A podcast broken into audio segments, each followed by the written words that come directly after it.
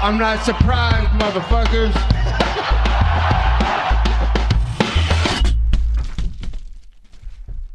Bienvenue à tous, épisode numéro 18 du podcast Guillotine. On va parler de UFC 248, carte super bien fournie, aussi bien au niveau des prélims que du main event que des combats précédents. Euh, on s'est pas mal régalé sur certains combats, on a été super surpris sur d'autres combats, que ce soit en positif ou en négatif. On va revoir tout ça euh, dans l'épisode d'aujourd'hui, épisode numéro 18.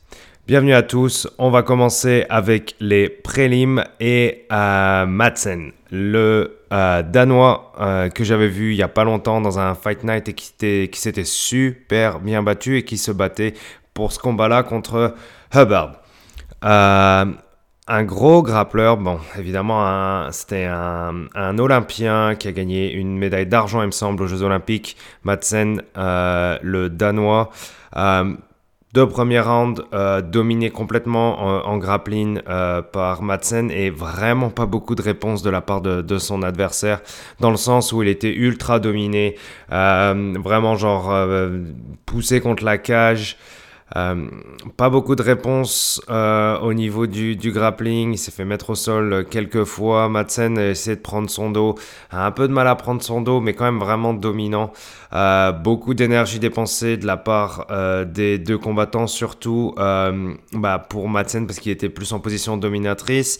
Hubbard a évidemment eu de la difficulté à défendre bah, face à un, un, lutteur de, de ce calibre-là. C'est vraiment pas facile. On a eu droit à un nouveau combat dans le troisième round où euh, bon, bah, je pense que le corner de Hubbard lui disait mais genre mais qu'est-ce que tu fais gars? Il faut vraiment que tu commences euh, à, aller au charbon euh, parce que tu es en train de perdre ce combat tout simplement. Et là on est passé un peu plus dans une version stand-up et le visage du combat a complètement changé. C'est-à-dire que Madsen était super dominant au sol et en grappling sur son adversaire. Et là Hubbard a vraiment changé la donne. Où c'était lui qui était en train de dominer complètement le stand-up et le visage de Madsen était complètement différent. Je veux dire plus dominé plus hésitant, euh, beaucoup moins de volume euh, du côté euh, du Danois. Et Hubbard aurait pu justement en profiter pour être nettement plus agressif. Mais pourquoi il n'a pas été plus agressif justement dans les rounds précédents? C'est sûr qu'il a été shut down avec la lutte de Madsen, mais je veux dire, il y avait quand même quelque chose à faire pour Hubbard parce que à la fin, il a, il a perdu le combat euh, à la décision. Euh, bon, il s'est un peu frustré sur le, le, troisième round, ça manquait de cardio. Euh, je pense qu'il aurait pu pousser le, le, striking un petit peu plus tôt dans, dans le combat. C'est vraiment dommage parce qu'il était clairement au-dessus de Madsen, mais Madsen était au final sur euh, le combat au complet, était plus au-dessus parce que plus dominant dans, le grappling et plus plus dominant au centre de la cage, contre la grille, etc. Il était toujours en position dominante sur son adversaire. Euh, Madsen gagne et je pense qu'il se retrouve à 11-0 maintenant en MMA. Il est un peu plus âgé parce que bon, il a une carrière d'athlète en dehors du MMA, comme je vous l'ai dit. Euh, il a été champion olympique euh, en lutte. Euh, puis bon, là, comme il disait en, interview après le combat, où bon, bah, il veut se mesurer au, plus fort dans le MMA. C'est quelqu'un qui aime le challenge, les défis. Euh, un bon challenge pour lui contre Hobart parce que c'était quelqu'un qui en striking était je pense au-dessus de lui quand même mais euh, il n'y a pas eu la réponse qu'on aurait pu attendre euh, au niveau de l'engagement de la part de Hubbard donc je pense que Madsen va, se donner un beau combat pour la suite. C'est sûr, il est chez les lightweight 155. On connaît que la, on sait que la division est vraiment bien fournie, super compétitive. Donc il y a de l'avenir pour Madsen, c'est sûr. On va lui donner un autre combat bientôt contre un adversaire d'un calibre un peu plus haut que Hubbard. mais c'était vraiment, vraiment, vraiment intéressant de revoir Madsen parce qu'il avait besoin de confirmer après son, dernier combat ce qu'il a fait. Euh, donc on va voir par la suite. Combat suivant, euh, le grand retour de euh, Sean Sugar O'Malley, de Sugar Show. Bon, on l'attendait énormément parce que, bon, avec tout le buzz qu'il y a eu autour de lui pour les Dana White de Tuesday Contender Series, je crois que c'est ça, le nom du, de la série des mardis qui sont promus par Dana White et l'organisation du UFC. Euh, donc O'Malley vient de là, de cette promotion. Il a été super impressionnant là-dedans. Premier combat en UFC complètement épique où il finit euh, avec un pied, ben, pas cassé, mais il, avait, il était vraiment blessé. Il est parti euh, faire une opération justement dans, son, pendant sa pause. voilà, c'était un combat vraiment super intéressant parce qu'il nous a montré justement toute l'étendue de son striking, à quel point il était genre fluide dans son MMA et vraiment très très créatif. Et bon, il s'est fait un peu poigner comme euh, John Jones au niveau euh, de, suppléments qui sont tainted, comme ils disent en anglais. Donc, c'est-à-dire qu'il y avait des traces, des petites traces de euh, substances qui sont bannies par le USADA et le UFC. Euh, bon, sauf que lui, euh, c'est pas John Jones, c'est pas le euh, méga champion, c'est pas la méga superstar, encore du moins, et il s'est pris deux ans, deux ans de pause. Pendant deux ans, il n'a pas pu se battre pour qu'au final, le UFC reconnaisse que bon, ben, les traces qui ont été trouvées dans ces analyses étaient vraiment trop bas pour que ce soit du, ben, une pratique dopante au final, un peu comme John Jones.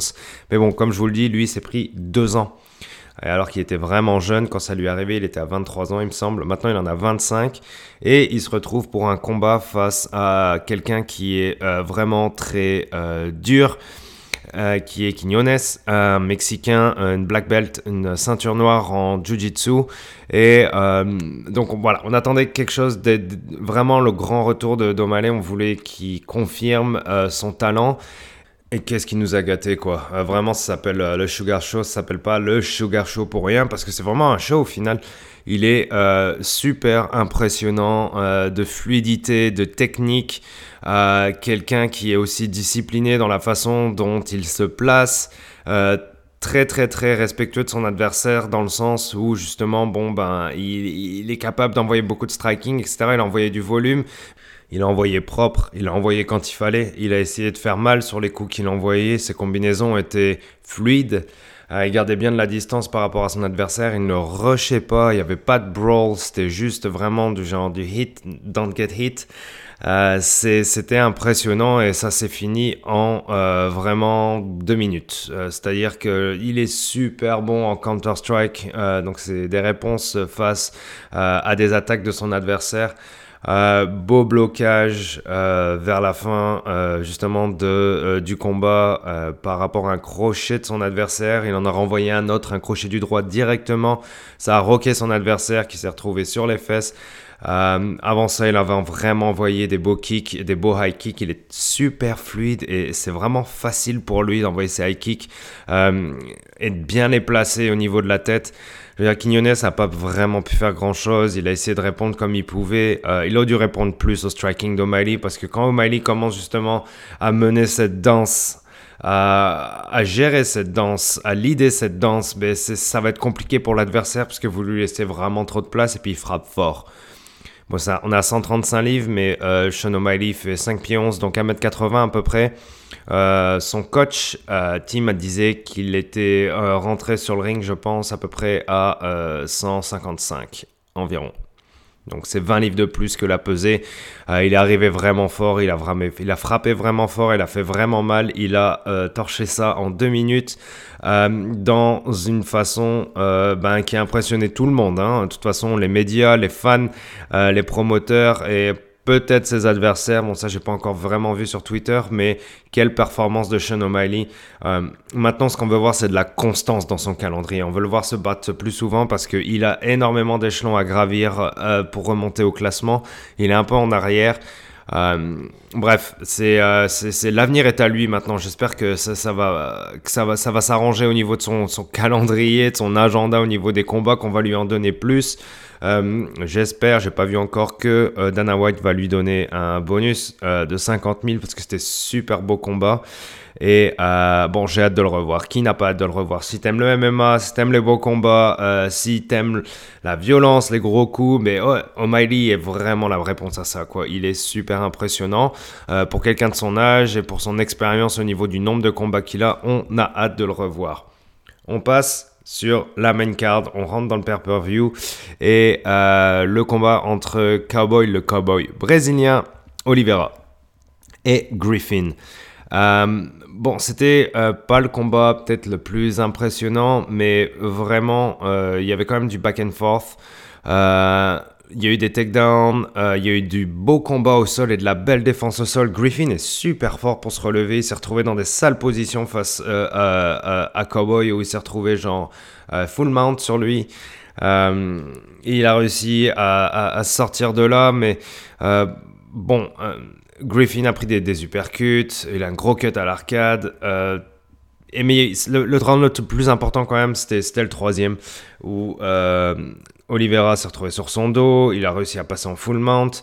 Euh, Griffin était vraiment en sale posture encore une fois. Je pense qu'Olivera quand même au final quand, quand, je quand je revois le combat maintenant euh, après hier, il était quand même au-dessus de son adversaire par rapport au fait qu'il euh, y avait plus de takedown, il l'a plus mis au sol, il était plus au-dessus de lui. Mais quel fighter Griffin avec sa cut qu'il avait, genre il, voit, il commençait plus à voir grand-chose parce qu'il s'est pris une cut vers l'œil un petit peu en dessous et un petit peu au-dessus.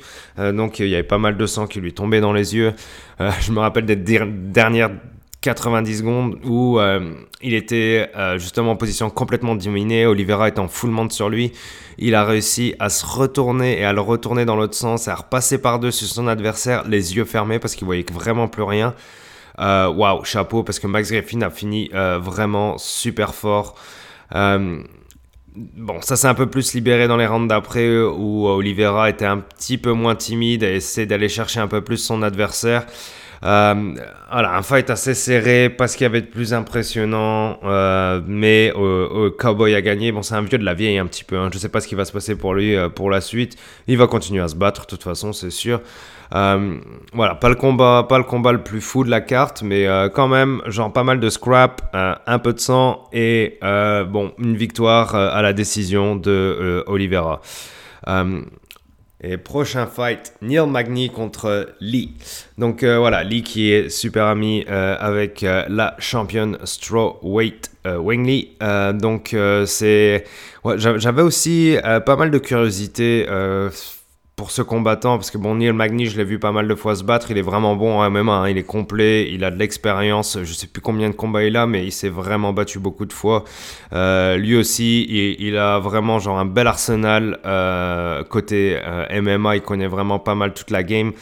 donc j'étais vraiment, vraiment super curieux de voir, de voir ce combat-là. Euh, le, premier round était très très serré où les deux fighters étaient un petit peu en train de se jauger, je pense, voir euh, qu'est-ce qu'ils pouvaient, euh, comment comment ils pouvaient genre justement engager l'autre.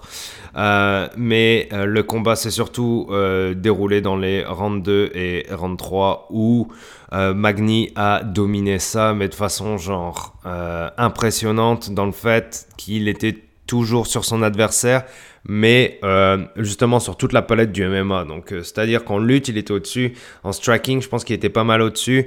Euh, Lee bougeait pas mal, essayait d'envoyer des combinaisons, mais Magni reprenait toujours le dessus derrière. et pareil en grappling. bref, il, a réussi aussi à tenir son combat, son adversaire au sol, à lui envoyer des genoux.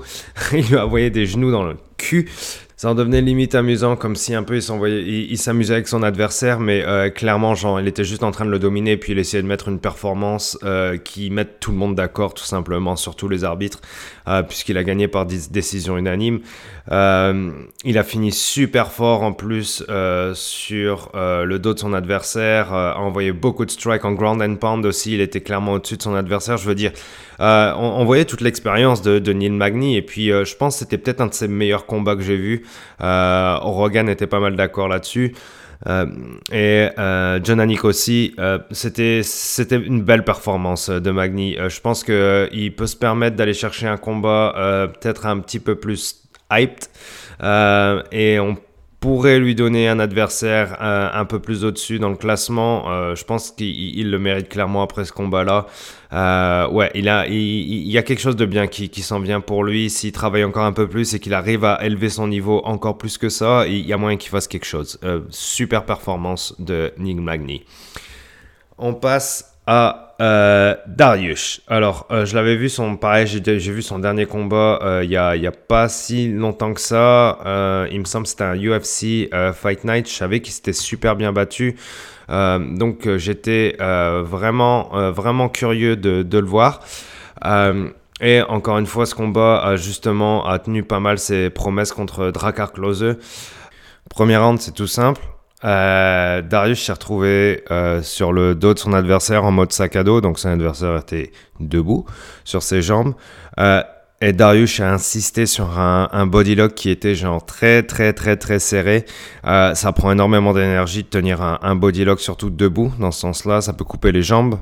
Euh, on peut se retrouver justement sur euh, bah, plus de cardio au deuxième round, plus de jambes, les jambes qui se prennent des low kicks et qui font encore plus mal. bref, c'était une, une, stratégie genre vraiment très risqué de la part de, Darius, mais euh, je peux comprendre qu'il ait essayé d'aller chercher le, le rear naked parce que euh, félicitations à Drakkar Klose parce que incroyable la façon dont il a tenu euh, le rear naked choke. Il l'avait peut-être pas à 100%, mais bon, il avait, il avait au moins un neck crank. Darius quand il était sur son dos à certains moments, c'est-à-dire que bon, il avait l'étranglement, mais il était genre juste au-dessus de la mâchoire, mais on voyait qu'il serrait vraiment fort. On entendait Drakkar Klose qui essayait de respirer, ou c'était genre plus des des petits Bref, il, il, essayait de s'en sortir comme il pouvait, mais il tenait. Il voulait absolument rien lâcher. Bon, on est sur une grosse carte. Il y a toute une hype. Euh, on est dans le combat dans l'instant. On est là pour survivre. On se bat pour sa vie. Et euh, shit. Euh, Drakkar Klose a bien géré ça parce qu'il s'en est sorti vivant au final à la, fin du premier round, pardon. Et euh, bon, on part sur le deuxième avec euh, bon bah Darius pas réussi à le finir. Peut-être qu'il a les jambes dans le sac, les jambes en guimauve. Et bon, ça va peut-être être le moment pour Drakkar Klose de reprendre le dessus. Et c'est exactement ce qui s'est passé dans le deuxième round, c'est-à-dire que Klose est allé plus chercher du striking et ça a clairement fonctionné parce que Darius s'est retrouvé vraiment dans une situation très dominée, très dangereuse, où il était rocké, euh, on pensait qu'il allait se faire knockdown.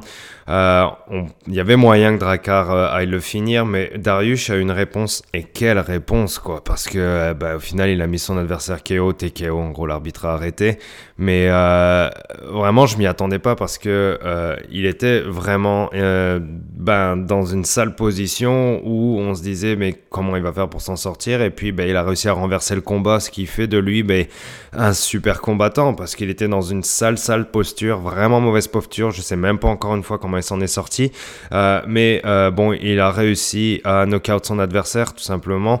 Et euh, bref, félicitations parce que c'est genre, il fallait, il, fallait vraiment genre du caractère pour retourner cette situation. Bravo à lui, lui aussi, il mérite de, se prendre un, vraiment un beau combat pour le prochain avec un adversaire un petit peu plus gros parce que là, je pense qu'il est sur 4-0 maintenant, son winning streak, Nariush. donc bravo à lui un beau combat parce que euh, vraiment gros effort au premier round et, euh, et puis genre gros caractère sur euh, le deuxième round et victoire au final.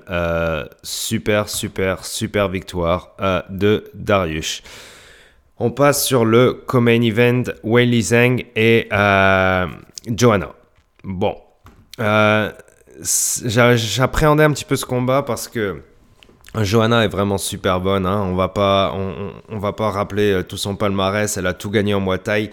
Euh, elle, a gagné, euh, ben, elle a défendu sa ceinture plusieurs fois en UFC jusqu'aux deux combats euh, avec Rose où, bon, ben là, on a commencé un peu à, douter, pas de son talent et de tout ce qui va avec, mais du fait, est-ce que ça va être vraiment genre la, reine, comme elle, adore s'appeler, la reine des poids pailles chez les femmes? Mais voilà, il, lui fallait un gros combat, il lui fallait, elle en a gagné quelques-uns après euh, Rose. Euh, mais il lui fallait absolument un gros combat euh, et juste aller chercher la ceinture pour justifier son statut qu'elle adore se donner à longueur de journée. I am the queen, you should bow to me. On, on, rappelle ça après le premier combat contre Rose où elle lui disait du genre, ben non, mais c'est moi la reine. toi, tu dois mettre le genou à terre devant moi. Et puis c'était du genre, c'est un peu devenu, bon, mais Johanna, qu'est-ce qu qui t'arrive quoi? T'es pas la reine, t'as perdu deux fois. Et t'as plein de talents, etc. Mais genre maintenant, il va falloir le prouver dans l'octagone, ce que tu racontes, parce que euh, c'est beaucoup ce que tu racontes. Et euh, à date, euh, t'as pas la ceinture autour de la hanche. Donc un gros gros combat l'attendait, mais aussi un, énorme challenge pour la championne de Wiley Zhang. Et mais quel combat les amis quoi, 5 rounds de pure folie. Euh, je peux même pas repasser euh, en revue euh, chaque round. au final, Johanna a envoyé un petit peu plus de strikes, je pense. Une trentaine peut-être, mais les deux en ont envoyé énormément. Hein. Genre une centaine chaque, je dirais un petit peu plus, peut-être sur les cinq rounds. Et ben, les deux ont, ont pris des dégâts, surtout Johanna. Évidemment, je pense que vous avez vu toutes les photos. et puis si vous avez vu les combats, vous avez vu son visage vraiment boursouflé, son, front, son front qui était très très gonflé, où Johanna était limite méconnaissable par rapport au début de son combat. Bah pas limite, elle était méconnaissable par rapport au début de son combat. mais Weili Zhang s'est fait rocker. Weili Zhang a pris énormément de coups, des droites directes, plusieurs droites directes de la part de Johanna. Et Johanna vraiment a mis de la puissance dans ses coups. mais les, deux, hein, les deux clairement, clairement des rounds de, championne. Les deux mériteraient d'être championnes parce que vu le caractère et toute la force qu'ils ont mis, ils ont mis leur vie dans ce combat-là, les deux, quoi. Euh, mais ce qui a fait énormément plaisir sur ce combat-là, c'est justement la compétitivité qui était en place pour Weili Zhang. C'est-à-dire qu'il y avait un adversaire, genre, énorme en face d'elle. Euh, peut-être avant, moi je voyais genre plus Weili Zhang passer plus facile et je voyais pas Johanna aller au bout des 5 rounds euh, parce que la puissance de feu de, de, de la chinoise est énorme. Et puis Johanna, euh, moi je me rappellerai surtout qu'elle a tapé euh, sur du ground and pound contre Rose. Quoi. Ça arrive rarement, elle dit qu'elle n'a pas tapé, mais clairement on l'a vu taper deux fois. Euh, donc j'avais un peu peur pour elle pour entrer dans la cage contre, contre Weili Zhang qui est genre, qui est genre une bête. quoi. C'est un monstre, un animal. Elle est très très très forte. Euh, et puis elle a encore montré une fois contre Johanna, mais quel caractère de la chinoise quoi. Comme je vous dis, Johanna envoyait tellement. Euh, le cinquième round est super épique. Euh, c'est peut-être le meilleur combat. Si c'est pas peut-être, c'est bah je. Ah là là, évidemment je suis pris sous l'émotion parce que c'était fucking beau. c'est magnifique de voir genre deux championnes qui, qui, qui se battent jusqu'à la mort comme ça pendant 5 rounds de complet. Euh, c'est des filles qui donneraient leur vie pour la ceinture. Euh, et euh, elles méritent vraiment qu'on leur, tire notre chapeau parce que elles gagnent moins d'argent que beaucoup de champions. elles, travaillent énormément. Wally Zhang, c'est pas compliqué. Elle se réveille, elle mange, elle s'entraîne, elle dort. Elle se réveille, elle mange, elle s'entraîne, elle dort. Elle se réveille, elle mange, elle s'entraîne, elle dort. Elle fait que ça tout le temps. C'est un monstre. Et bah, aujourd'hui, ça a payé puisque elle a gardé sa ceinture. Euh, bon, c'est. ouais, c'est logique. Dans le sens où. Euh, j'ai pas de problème avec la décision, absolument pas. Euh, Johanna était peut-être évidemment plus frustrée, mais c'était un super beau combat. Genre, c'est un combat à voir pour tous les fans de MMA parce que euh, y, a essayé de la mettre au sol une ou deux fois. Euh, Johanna s'est relevée plutôt facilement, lui a même souri, etc. Au moins, genre, elle a assumé le fait qu'elle parle, qu'elle sourit, euh, qu'elle la charrie, etc. Parce que oui, elle a perdu, euh, oui, son visage est déformé, oui, elle a pris cher, mais fuck, qu'est-ce qu'elle s'est défendue et, qu'est-ce qu'elle a attaqué aussi, quoi. Parce que, genre, c'est un, genre, ça doit être tellement dur de mettre Wiley, euh, Zhang au sol, pardon, excusez-moi, de la mettre sur les fesses après lui mettre des coups parce que bah, essayer de la take down, ça c'est, j'y crois même pas. essayer de la, essayer de grappler avec elle, j'ai énormément du mal à y croire aussi. Pour n'importe quel adversaire à 115, euh, on verra par la suite. Mais euh, en striking, elle a été se battre contre Johanna, genre euh, sur un match de kickboxing limite moi taille quoi. et puis elle est vraiment plus petite que Johanna. elle a moins de reach, elle était moins grande. Mais Johanna l'a touché plusieurs fois. Willy Zhang a genre titubé un tout petit peu, mais euh, c'était clair et net que genre elle n'allait rien lâcher. Euh, elle est trop, trop, trop forte. Les deux sont vraiment fortes. Quel combat, quoi. Quel combat. J'ai encore du mal à m'en remettre, quoi, quand, quand j'en reparle, parce que c'était, c'était 5 rounds de pure folie, quoi. De sang, euh, de sueur, d'effort, de douleur, et bref, deux championnes. Bravo, bravo, bravo, bravo. On en veut d'autres des combats comme ça, évidemment. Mais euh, fuck, malade, malade. Après ça, encore une fois, c'était genre. Comment on, peut, comment on peut gérer émotionnellement le fait que euh, Israël va se battre contre Yoel? C'était à peu près la même chose qu'après euh, Israël contre euh, euh, Kelvin, puisqu'il y avait Max contre Dustin. Et c'était pas mal la même affaire, quoi, parce qu'on était genre, on était drainé émotionnellement. C'est genre, on, a, on sucé toute la dopamine qu'on avait dans le cerveau, toutes les émotions qu'on avait dans le cœur. c'était dur, quoi, de, passer d'un combat, de, de, ce combat-là chez les strawweight, chez les femmes, après euh, Israël, mais bon, euh, moi j'attendais ce combat énormément. Hein. Israël contre Romero, euh, Dana White l'a dit lui-même, c'est genre personne ne choisit un combat contre Romero. C'est le combat qui vient vers eux et ils l'acceptent ou ils l'acceptent pas. Mais personne va dire genre bon ben moi je vais aller me taper Romero. Personne n'a fait ça. Parce que Romero il est imprévisible, il est fou, il a peut-être pas le meilleur niveau en MMA, mais en lutte c'est un monstre. Euh, son knockout power est monstrueux aussi. On l'a vu contre ben trop euh, de combattants, euh, Rockhold, etc. J'en passe. bref, c'est un monstre, c'est un freak, c'est un animal. Il, est énorme. puis un petit peu trop énorme des fois, puisqu'il a galéré genre à faire le poids plusieurs fois d'ailleurs. Cette fois-ci, il a fait le poids.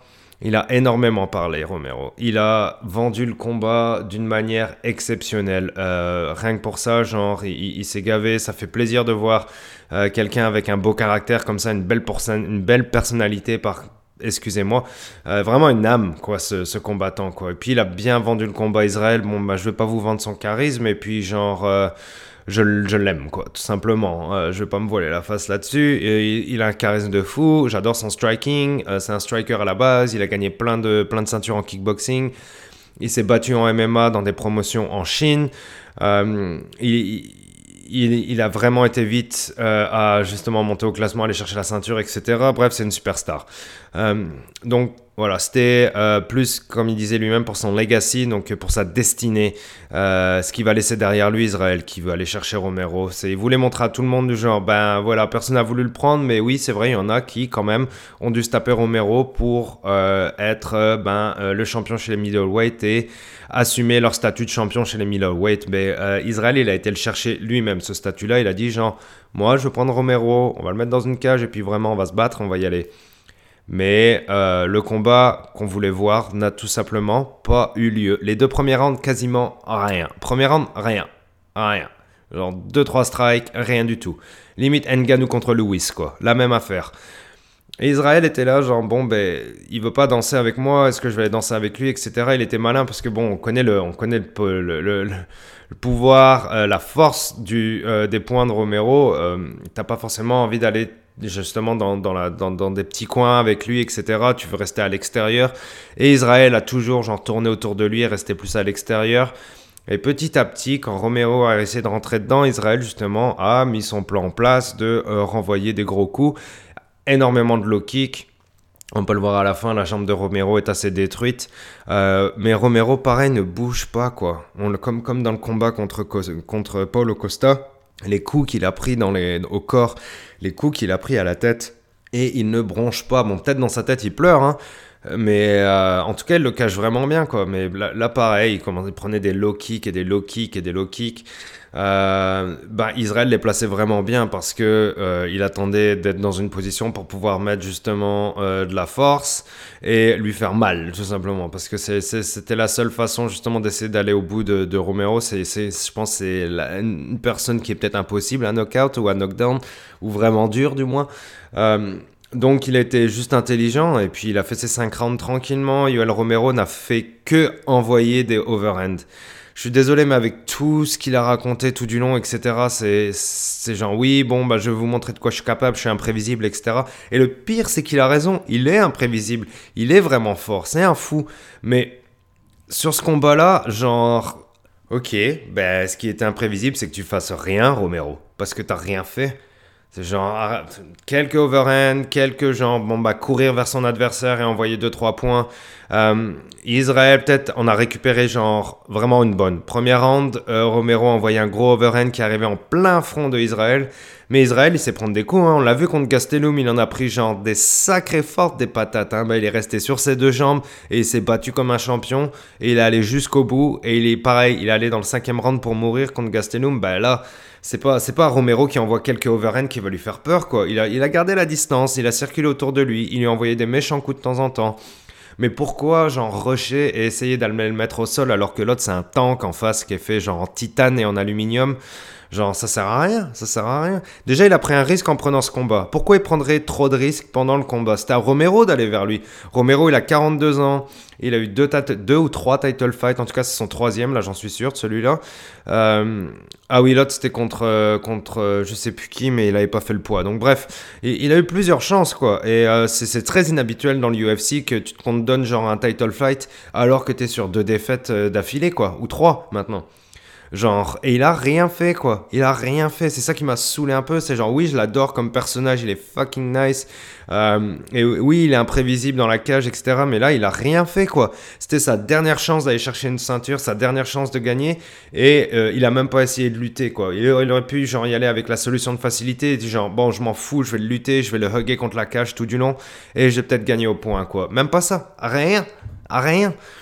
Donc c'est cool pour Easy parce qu'il a gagné, etc. Mais genre, et puis genre l'arbitre qui, genre, après le deuxième round, hein, seulement après le deuxième round, qui va se permettre d'aller dire aux combattants du genre, bon les gars, euh, vous allez peut-être vous battre, hein, les gens ils ont payé, etc. Vous voulez même vraiment mettre ça dans, dans les mains des juges, etc. Mais ta gueule, man, ta gueule, c'est l'arbitre, quoi, sans déconner. C'est genre, et puis c'est pas comme si c'était rien passé non plus. Oui, bon, dans les deux premières rounds, c'était pas grand chose, mais tout du long, il leur disait genre, ouais, faites quelque chose, faites quelque chose, faites quelque chose. Donc ça, c'est vraiment pas mal scandaleux pour moi, euh, parce que laisse les fighters faire leur travail, parce que bon, bah, au final, ils se sont quand même battus, hein, même si euh, pas autant qu'on l'attendait. Euh, c'est surtout Yoel qui a pas voulu danser. Comme le disait Easy, c'est genre, bah, je peux pas forcer quelqu'un à danser s'il veut pas danser avec moi. Et puis décevant parce que genre les fans étaient en train de le bouer quoi. Il s'est fait bouer Israël quoi. Mais sérieusement arrêtez quoi. C'est genre on se retrouve avec un, combattant exceptionnel euh, qui est encore assez jeune, qui reste de nous donner des combats encore épiques. Et on le boue, mais c'est genre, mais n'importe quoi, c'est n'importe quoi. Euh, il a fait ce qu'il avait à faire dans le sens qu'il a été chercher un combat super dangereux et dans le sens qu'il l'a gagné. Euh, qu'est-ce qu'on peut faire de plus, quoi? Bravo Israël, c'est tout, quoi. Il a été chercher Romero, euh, Romero a accepté, c'est cool. Romero a pas voulu se battre, mais Israël a gagné quand même, et Israël, lui, a essayé de lui casser la jambe. Mais Romero, comme je vous l'ai dit, il est fait en titane et en carbone et en or fondu. Euh, donc, voilà. je, je sais pas quoi dire de plus que genre Romero s'est pas battu quoi, c'est tout. Il a pas voulu se battre, il voulait une ceinture mais il veut pas se battre. Ben non, t'auras pas de ceinture, mais t'auras rien. Et là, je pense c'est. Bon, il disait ça en rigolant qu'il voulait encore se battre 10 ans et tout. Et c'est genre. Il mérite d'avoir encore des combats, mais c'est genre. Il peut pas faire d'autres combats comme ça. C'est impossible. Il va falloir qu'il fasse autre chose, quoi. Euh, tu peux pas te rebattre comme ça, quoi. Mais c'est encore. Surtout sur un title fight comme ça qu'on attend, genre. Oui, on attend un peu plus, quoi. Mais moi, j'attends surtout plus de Romero. Hein. Israël, il a tout prouvé. Il a gagné contre tout le monde. Il a gagné contre tout le monde. Bon, prochain match, Paulo Costa sûrement. Il voulait pas attendre que Paulo Costa genre euh, soit prêt parce qu'il était blessé, opération biceps, 8-9 mois, quelque chose comme ça. En attendant, il a pris Romero et puis il a pris un adversaire qui eh ben, était censé être super dangereux mais qui a décidé de ne pas être dangereux. Comment on peut lui en vouloir? Il a fait le travail, laissez-le faire son travail, laissez-le être un champion et Israël va accepter le prochain combat sans réfléchir. Anyways, j'ai hâte. J'ai hâte de revoir un prochain combat d'Israël parce que là, évidemment, on est un petit peu déçu, quoi, c'est sûr. Mais euh, bon, c'est la game, hein. c'est pas toujours les deux qui veulent se battre, des fois il y en a qu'un seul, et euh, bon, bah, le combat euh, qui en ressort est pas le plus impressionnant. C'est pas, pas ce qu'on rappellera le plus dans la carrière d'Israël, moi c'est plus genre tout le process qu'on va se rappeler, le fait qu'il qu'il aille le chercher, le fait qu'il gagne le combat tout simplement, et puis le fait qu'il bon, bah, il va aller se retourner s'entraîner la semaine prochaine, et puis la vie continue pour lui, et puis il attendra le prochain combat, c'est tout. Merci d'avoir écouté. On se reparle sûrement bah, bientôt. Euh, je sais que Kevin Lee la semaine prochaine au Brésil et puis euh, vous savez que je l'aime bien donc euh, je pense que je vais regarder ça. on fera peut-être un petit podcast là-dessus. Bonne journée, bonne semaine. Suivez-moi sur Twitter, guillotine514. Bye